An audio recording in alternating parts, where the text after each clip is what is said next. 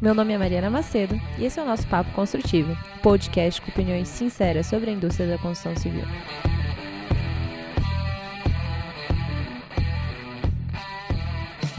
E aí, galera, mais um dia, mais um episódio. Hoje eu estou aqui com o Luiz. O Luiz, ele é executivo de inovação e sustentabilidade da Veda City, mas ele é um amigo meu antes de tudo e uma pessoa que eu admiro muito no que diz respeito a conhecimento sobre inovação. Ele é uma pessoa que domina esse tema como ninguém. E eu queria pedir para você, Luiz, conta um pouquinho mais dessa sua história, nada convencional. Super obrigado, em primeiro lugar, pelo convite para participar aqui do Papo Construtivo. Eu sou executivo de inovação e sustentabilidade na Veda City, eu estou há três anos na empresa. É, antes de chegar na Veda City, eu passei nove anos na Telefônica, Vivo, é, onde eu trabalhei muito mais com a área social, né? Nos últimos seis anos lá da minha experiência foi diretamente na Fundação Telefônica Vivo, mas antes eu estive no Instituto Vivo. É, então a minha praia sempre foi muito social, depois a inovação social e sempre par né, da sustentabilidade, mas sempre também entendendo o quanto que a sustentabilidade está ligada diretamente com os nossos negócios e como podem ser oportunidades incríveis para a gente, ao mesmo tempo, transformar o mundo, é, também trazer rentabilidade, sim, por que não, para as empresas. Sem dúvida. Luiz, você trabalhou muito na parte de sustentabilidade, na área social, é, na telefônica, você tem um background em marketing. E eu queria te perguntar como é que foi para você cair dentro dessa indústria pouco inovadora que é a construção civil. Olha, Mariana, vou te confessar que é, foi um choque para mim. Eu, é, claro, você está numa indústria como a de telecomunicações que nos últimos anos, é, eu entrei em 2008 na companhia lá atrás, Peguei uma série de revoluções tecnológicas que aconteceram, a transição do WCDMA para o GSM, a transição dos smartphones e depois a revolução né, de que os planos de dados superam voz, um setor super dinâmico, de repente eu caio no setor da, da construção civil, é, tive a sensação de voltar cerca de 20 anos atrás, um setor muito pouco digitalizado, e foi legal, de, logo depois eu ter visto aquela pesquisa da McKinsey, é, que só comprovava o meu achismo, já que a construção civil é o segundo pior setor no mundo em digitalização, só consegue ganhar da agricultura e pesca. E olha, honestamente, se a gente olhar para a agricultura, especialmente no Brasil, eu acho que a construção está ainda bem para trás do, do, mundo agro.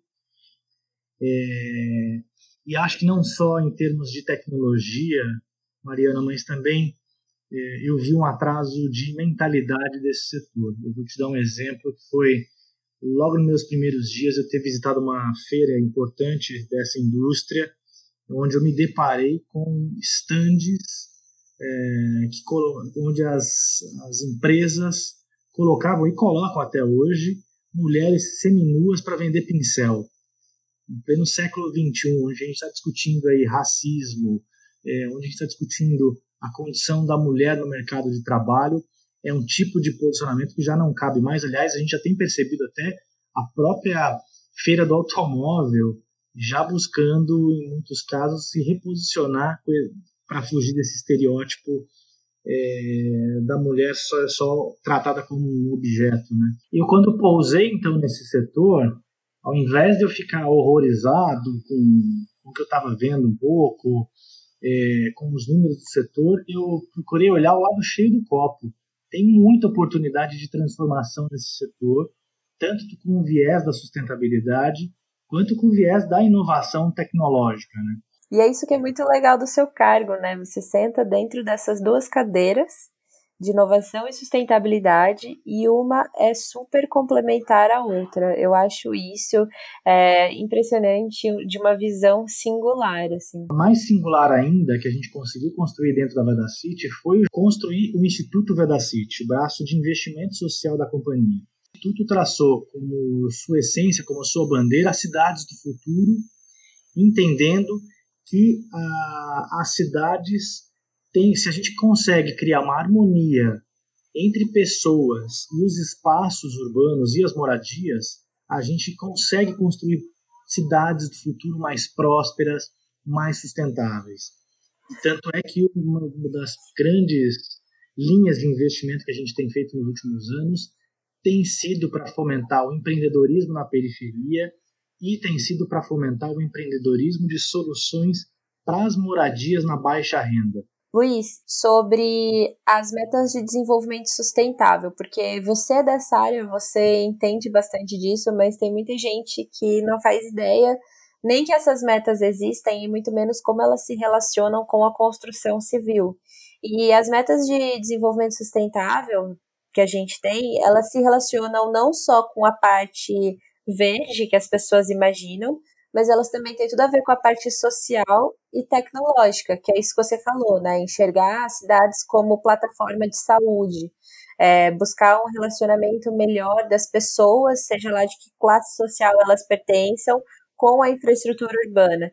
Então, eu queria pedir para você comentar um pouco, contextualizar um pouco as pessoas sobre essa relação da parte social com a parte ambiental e também com a parte tecnológica e de inovação que a gente está trabalhando aqui.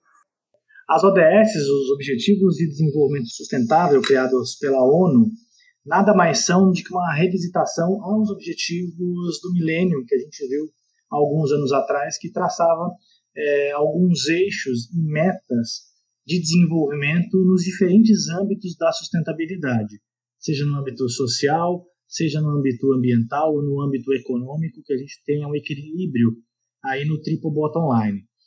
É, então a gente fixou, a ONU fixou 17 metas, né, 17 eixos de, de trabalho e metas respectivas.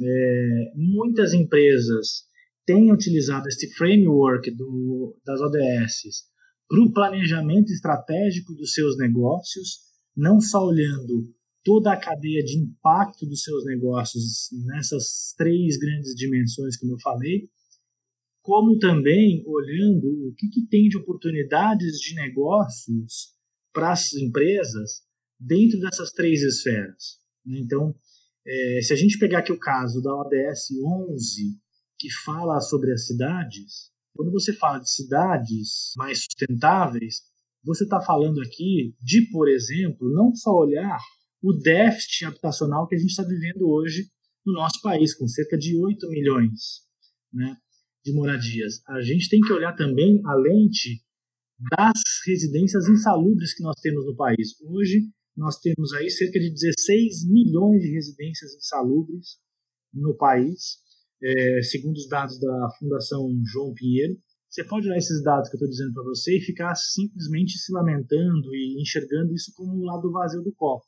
Se você olhar o lado cheio do copo, você tem aí um mercado para as empresas interessantíssimo que precisa ser estruturado, que na verdade vem sendo estruturado por negócios de impacto social, as startups, né, que nascem já com esta vocação, que estão estruturando, por exemplo, o campo da reforma da moradia para baixa renda, já com instrumentos muito inteligentes para crédito para as famílias é, terem condições melhores de fazer suas reformas, com acesso a material de construção de qualidade é, a um preço mais acessível, que contratam também a mão de obra local e capacita é, esses profissionais da construção para esse mercado formiguinha. E com isso é, a gente tem uma oportunidade de transformação do país incrível.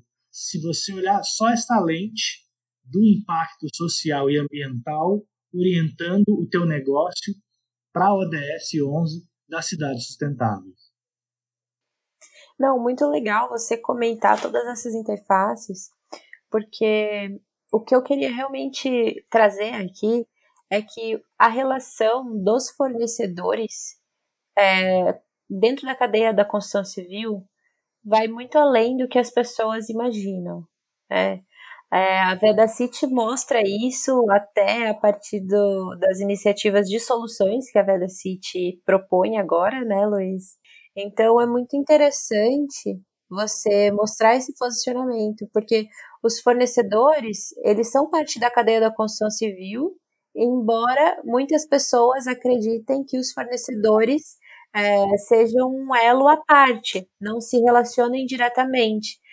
Tem muito a ser feito e tem muito que já se faz hoje.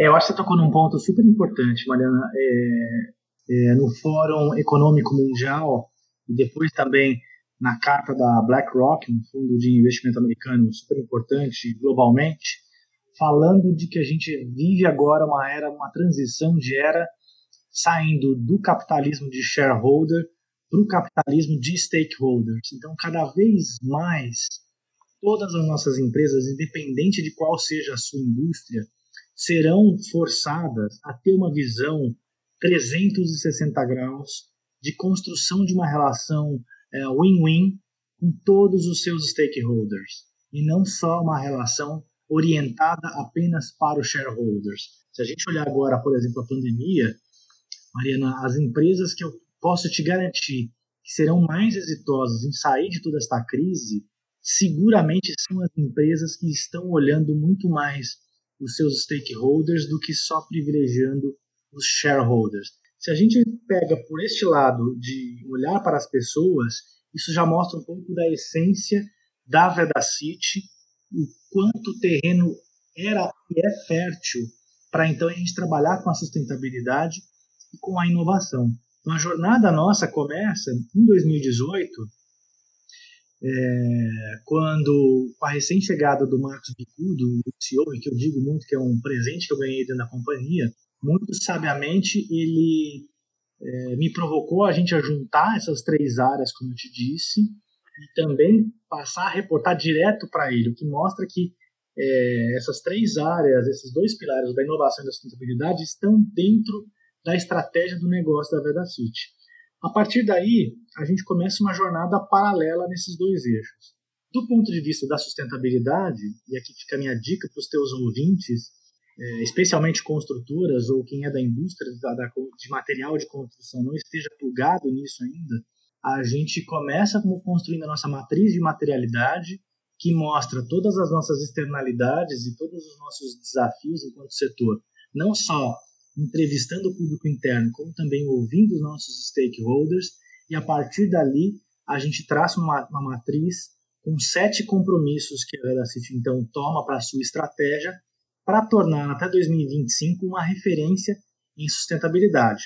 E aí o outro eixo que correu no paralelo foi estruturar a jornada nossa de inovação, onde a gente tem, tem hoje então três estratégias muito bem definidas e muito bem amarradas. É o que a gente chama de inovação de fora para dentro, onde a gente tem então começa a desenhar um programa de aceleração de startups é, que hoje já está muito consolidado no mercado, que é o Vedacity Labs, onde a gente olhou duas verticais, como é que a gente contribui mais para a digitalização da construção, seja ela no mundo da construtora, seja ela no mundo do varejo, é, e um outro eixo de construções sustentáveis, onde a gente foi buscar também soluções para reforma e melhoria das moradias na baixa renda, olhar para produtos e materiais é, com baixo impacto ambiental, é, inserção de mulheres na cadeia da construção civil, entre outras coisas que a gente foi olhar é, do ponto de vista dessa junção sustentabilidade e inovação. Mas para construir essa jornada, Mariana, a gente precisou muito debater internamente, afinal, para que, que a gente queria inovação aberta? Para que, que nós queríamos trabalhar com startups?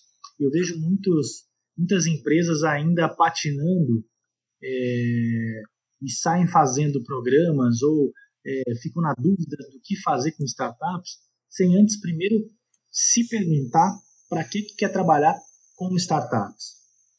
No nosso caso, a gente tomou uma decisão é, que a gente começou a se questionar para que, que a gente queria.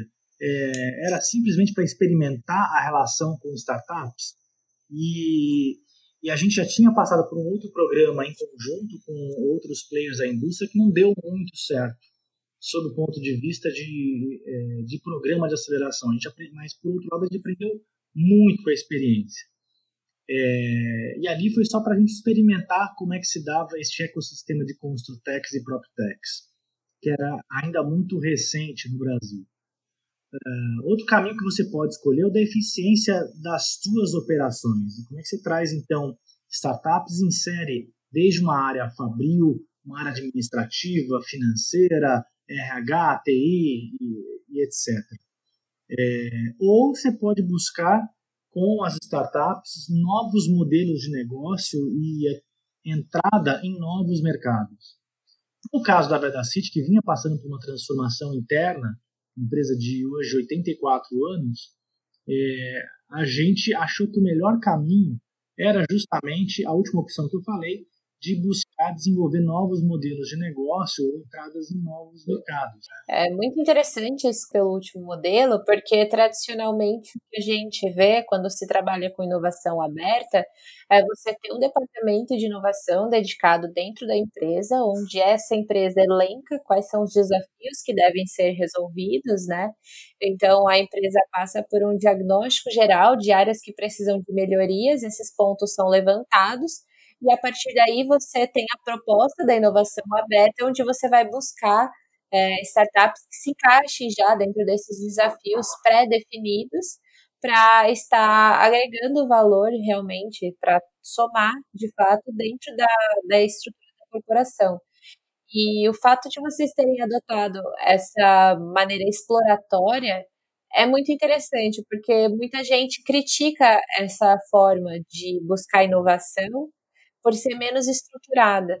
Só que seria interessante você comentar um pouco sobre como foi esse processo para vocês. Olha, mas a gente é, entendeu que estruturar uma área de, de inovação era papel fundamental até para a gente ter um animador do nosso ecossistema interno.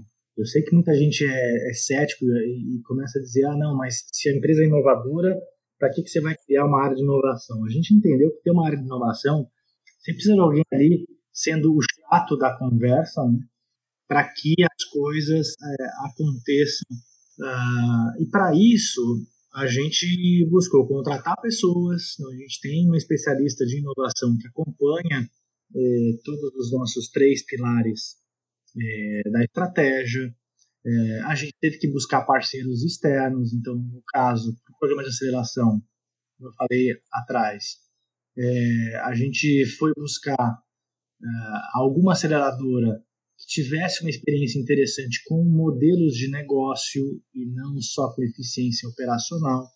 É, a gente foi buscar um espaço para ofer oferecer para as startups é, que pudesse abrir a cabeça de todas elas, por isso a gente foi para um espaço de coworking aqui em São Paulo que não ficasse só nichado na indústria da construção, é, envolvendo também a nossa governança, isso é um fator fundamental, Mariana, que ajudou muito também para a gente implementar essa jornada na Veda City. É, e por último, todo o envolvimento dos nossos executivos e colaboradores da Veda City. Para você ter uma ideia, é um fator muito curioso. O nosso NPS no primeiro ciclo foi mais alto do que o da própria aceleradora, o que causou um baita problema para a aceleradora, porque aumentou a barra para ela, porque ela nunca tinha vivido esta experiência de, de que a corporação tivesse tido maior êxito ao longo do programa do que a própria é, aceleradora.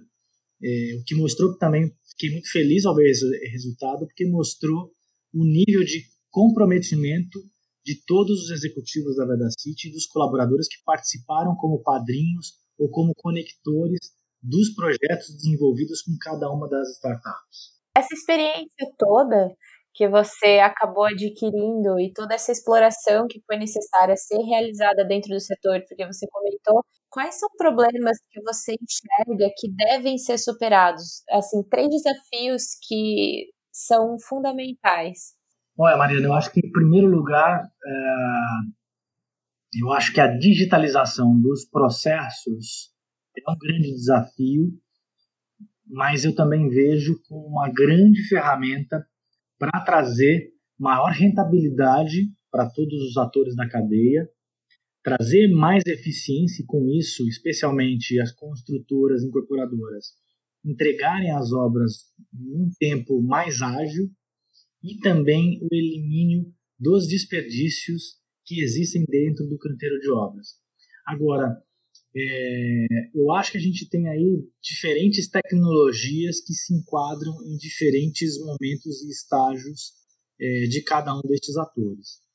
Eu acho também a digitalização do varejo, agora inclusive em tempos de pandemia, se mostrou muito mais necessária ainda. Você pega as pequenas lojas de material de construção, né, que até então não são tão digitalizadas, da noite para o dia fecharam suas portas e tiveram que aprender a vender, inclusive usando o WhatsApp. Precisou a gente passar como indústria por este movimento do fechamento com a pandemia para que caíssem as fichas e as pessoas e as empresas se conectassem sobre essa necessidade de digitalização. Conversando com as startups, é, vi que muitas delas não conseguiam fazer reuniões virtuais com o público de construtora. É muito um público relacional, né? E da noite para o dia se viram obrigadas a ter que fazer reuniões virtuais e muitas das startups fechando negócios virtualmente como se a vida estivesse correndo normal. E o que para as startups era muito, é muito legal, né? Porque elas já estão acostumadas com esse modelo é, mais virtual, mais digitalizado. Isso que eu estou dizendo mostra várias, das várias fragilidades que a gente tem dos desafios. Agora, do ponto de vista tecnológico, Mariana, aí o céu é o limite. A gente tem é, grandes oportunidades usando, por exemplo, inteligência artificial. Eu acho que ela veio para ficar e vai contribuir muito para a construção. Tecnologias para você trabalhar a concepção, planejamento da obra e acompanhamento da execução, é, com tecnologias que podem ir desde a digitalização de plantas no canteiro de obras, até mesmo ter imagens capturadas da obra sendo executada e ali com inteligência artificial ao mesmo tempo você já ir no escritório acompanhando quais, quais as imperfeições de projetos, uh, BIM, que você domina com uma excelência incrível, é outra tecnologia aí que veio para ficar e para facilitar toda a nossa vida. É, eu acho que tem aí drones chegando, impressão 3D e muita, mas muita coisa ainda é, para ajudar a resolver diferentes gargalos nas diferentes etapas. Você pode falar sobre alguma startup que vocês têm trabalhado e ofertando o serviço nesse sentido para o mercado? Uau, eu vou tentar não ser injusto, tá, mas depois a galera me puxa a orelha. Olha, eu posso destacar é, uma delas que é a Obra Azul, que participou do nosso primeiro ciclo, que constrói marketplace para a indústria da construção civil e para os pequenos lojistas. Então, hoje, por exemplo, no site da Veda City, você consegue comprar os nossos produtos usando por detrás toda a tecnologia e intermediação da Obra Azul. Então, se você for lá no nosso site, na área de compra online, é só você jogar o CEP da sua obra e aí geolocaliza quais são as lojas próximas da sua casa. Você pode fazer a compra já direto pela internet, pagando no cartão de crédito e etc. E a Obra Azul vai garantir junto é, do lojista para que ele te entregue é, o produto lá na sua obra. Isso, para mim, já é uma grande é, transformação para o nosso setor. É, outra que eu posso destacar para você está no novo ciclo. A gente tem a Prevision, que é de Santa Catarina e que traz tecnologia para melhorar e trazer mais eficiência para o teu processo de planejamento e acompanhamento é, das obras. A gente tem a, é, nós temos a Elixir aí que trabalha com inteligência artificial para sell-in e sell-out com, com, a indústria, com o varejo.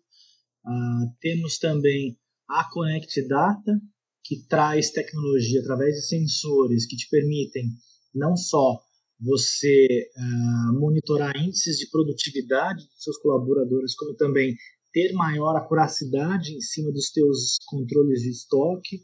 A Omni Eletrônica tem um caso incrível, Mariana, porque eles são uma empresa de uh, sensores, uh, especialmente para facilities. Então, por exemplo, eles têm sensores hoje no aeroporto de Guarulhos, tem facilitado muito a vida dos gestores de facilities para limpeza e manutenção dos banheiros, mas eles têm é, outro tipo de sensores que podem, por exemplo, controlar é, a temperatura dos ambientes do ar-condicionado através é, de análises sobre o número de pessoas no ambiente, mais a temperatura externa, e com isso conseguir equilibrar melhor a temperatura. E o que eles conseguiram fazer agora, nesse curto período de tempo no nosso programa, foi incrível, porque eles têm um sensor que mede qualidade do ar e eles já conseguiram colocar nesse sensor de qualidade do ar é, um protocolo capaz de você detectar partículas do Covid-19 nos ambientes. E agora, nesse exato momento, nós estamos testando com eles é, em cinco hospitais essa tecnologia, que depois será comercializada é, para qualquer tipo de ambiente empresarial e comercial. Você imagina, para esse momento de retomada que nós estamos vivendo atualmente, é, o importante uma tecnologia como essa que vai poder dar mais segurança para os colaboradores das empresas, como também para os clientes que visitam as empresas e os comércios em si. E aí, por último, queria destacar aqui duas também do nosso ciclo. Uma delas é a Lógica E, é, que desenvolveu o Vedacity Detector, que é um aparelho. Agora a gente começa a mudar até um formato de vendas, Mariana. Isso, para mim, é incrível o que a gente vai conseguir fazer com a Vedacity. Aí é venda de serviço em si.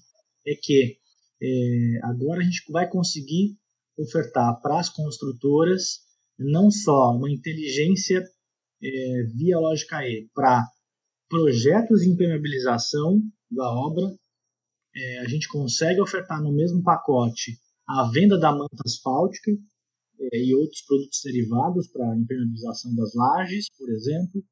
É, com o Vedacity Detector, eu vou poder fazer análise da área é, onde foi aplicada a manta asfáltica e com isto é, substituir o teste de estanqueidade. Você fica lá com água parada, 72 horas, a tua obra está parada, você está perdendo dinheiro, e depois todo o gasto que você vai ter jogando fora a água, com esse aparelho com ondas eletromagnéticas, você em poucas horas vai conseguir capturar é, uma série de efeitos e problemas da aplicação da manta, que inclusive muitas vezes a água não consegue capturar nas 72 horas. E além disso, é, a gente vai comercializar junto, seguro para sua obra, para garantir com que a aplicação desta manta está impecável. A gente conseguiu uma parceria com uma seguradora e conseguimos construir aí um projeto inédito para ofertar no mercado.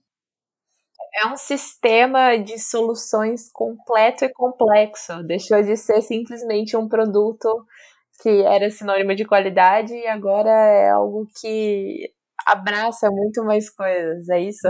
Exatamente. Aliás, deixa eu fazer o meu jabá aqui. Então, você que está me ouvindo, que é construtora, que é aplicador, ó, procura aqui a Vedacity. A gente tem o maior prazer em mostrar esse novo serviço. Já está disponível no mercado para você contratar e não ficar mais preocupado só na compra da manta e ter toda uma segurança com todo um sistema que a gente pode levar até você. E daí vocês levam só para construtora grande ou se eu sou uma pequena construtora do interior aqui e quero conhecer esse tipo de solução e oferecer para os meus clientes que são clientes de casas, vocês também fazem esse tipo de serviço ou é só ser uma construtorona assim? Não, não, todo e qualquer porte, Mariana. A ideia nossa é que a gente possa promover a transformação nessa indústria como um todo, né? Incrível, porque é muito o que a gente ouve que as inovações elas vão ser escaláveis, elas vão ser sustentáveis, buscando esse novo viés de capitalismo, que é um capitalismo cada vez mais consciente e que o ganho não é só mais para as corporações, né? O ganho é para a sociedade, não é nem shareholder, nem stakeholder, é para a sociedade. É, é, verdade. E aliás, também fica aqui o aberto convite assim que tudo estiver mais tranquilo, né? Vai ser um maior prazer receber os ouvintes do Papo Construtivo no Vedacity Labs para que conheçam também toda a nossa jornada de inovação. Mas por último, Mariana, eu queria destacar mais uma última tecnologia, mais uma última startup, é, que é a ConstruCode. É, a ConstruCode digitaliza plantas nos canteiros de obra. Tá aqui, então o Diego também deve estar tá ouvindo aqui a gente. Ele passa a ser um executivo da Vedacity, porque nós adquirimos a ConstruCode isso para mim já é uma marca de sucesso do primeiro ciclo do programa, né? A gente conseguir adquirir uma startup e mais A gente não só adquiriu e, e fez como muitas empresas acabam fazendo, que é internalizar a startup para dentro do gigante que é a corporação. A gente foi um pouquinho mais ousado e decidiu criar uma nova empresa, a Vedacity Soluções Tecnológicas, é, que é o braço da Vedacity que vai comercializar os serviços e as tecnologias desenvolvidas com as startups dentro do nosso programa Vedacity Labs, é, como todas essas que eu estava dizendo agora para você e para os teus ouvintes. Então, por exemplo, o Vedacity Detector é através da Vedacity Soluções Tecnológicas que a gente vai poder levar para o mercado da construção. Né? E Luiz, eu queria pedir então, agora que a gente passou por todos esses tópicos, queria pedir para você deixar um recado para o pessoal com relação à inovação, sustentabilidade, todas essas coisas que você acredita, uma dica, enfim, um insight. Bom, é, sobre inovação, cada vez mais eu estou convicto de que a inovação está nas pessoas, as pessoas é que são o centro de toda inovação. Então, é, a sua empresa, a empresa que você trabalha, se ela não acredita, se ela não aposta nas pessoas, vai ser muito difícil que ela consiga inovar. Né? Então, quando a gente fala aqui de acreditar nas pessoas, a gente tem certamente dentro das nossas empresas muitos perfis de pessoas inconformadas com o status quo é, e que esperam por uma chance ou esperam uma provocação para que então ajudem a transformar é, esse status quo. É, uma dica que eu posso dar para os teus ouvintes, recém, é, eu gosto de ler, você sabe, você sabe né, mas aliás eu admiro você também, teu nível de leitura absurdo. É, a minha última leitura, é, que eu estava dizendo, chama-se Todos São Importantes, do Bob Chapman e do Raj Sisoda. É, o Raj é um dos fundadores do movimento do capitalismo consciente e eles falam muito dessa importância da liderança e do papel das pessoas dentro das empresas. Eu acho um livro incrível para quem trabalha com inovação. E outros dois que eu posso dar de dica, Mariana, um chama-se Inteligência Artificial, do Kai-Fu Lee, é, que é incrível para você entender o mindset das empresas chinesas e do ecossistema de inovação chinês e por que em muitos campos ele vai atropelar o ecossistema americano. É, a inteligência artificial é uma, um desses campos, né? Eles estão avançando demais, demais, demais. Então vale muito a pena é, essa leitura. E por último, o lado difícil das situações difíceis do Ben Horowitz. O Horowitz Livro maravilhoso. Com Mark Anderson. É, criaram a, a Anderson Horowitz, um fundo de investimento dos mais importantes no Vale do Silício e ele conta muito a jornada dele como founder de startup, o desafio de governança com o conselho de administração e investidores, também o papel dele como CEO e líder dos times em momentos de baixa da, das companhias que ele criou, como também momentos de alta. Para mim, acho que é um grande guia de autoajuda para muitos empreendedores é, sobre diferentes dimensões que eles vão enfrentar nessa jornada de empreendedorismo. E um insight aí para o pessoal? Um insight, Mariana, eu tenho uma, coisa que eu fiz para a minha vida, na verdade, que é escrever num caderninho quais são os meus 10 mantras, 10 frases impactantes que guiam um pouco da minha vida.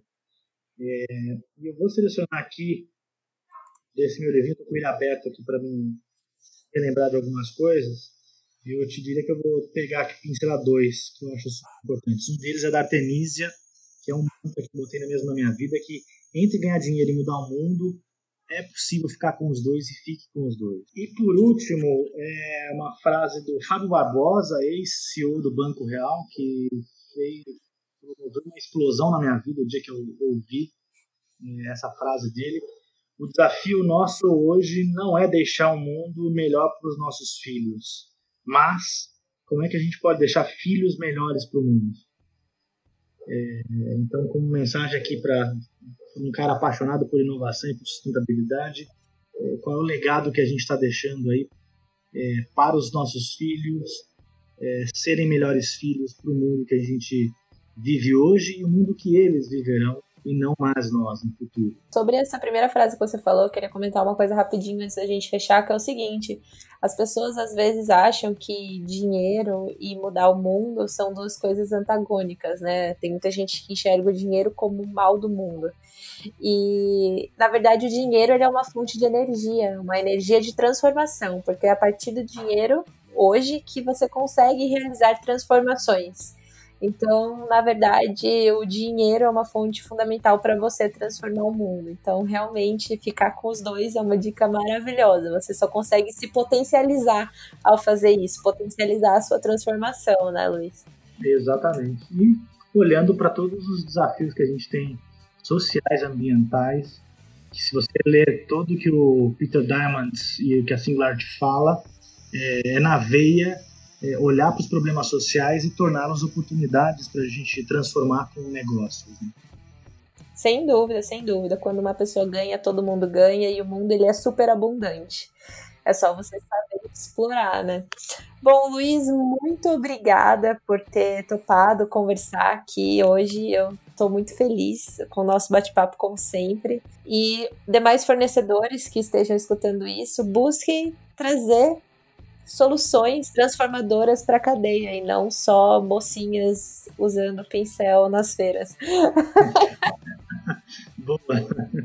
Mariana, eu agradeço muito pelo convite. Foi um, um, papo ótimo, agradabilíssimo, como sempre, falar contigo. Espero que os seus ouvintes tenham gostado muito. É, quem quiser me encontra nas redes sociais, me procura lá no LinkedIn, por exemplo, que é, a gente pode trocar muito mais ideias sobre inovação e sobre sustentabilidade, vai ser o maior prazer. Última pergunta: esse papo foi construtivo?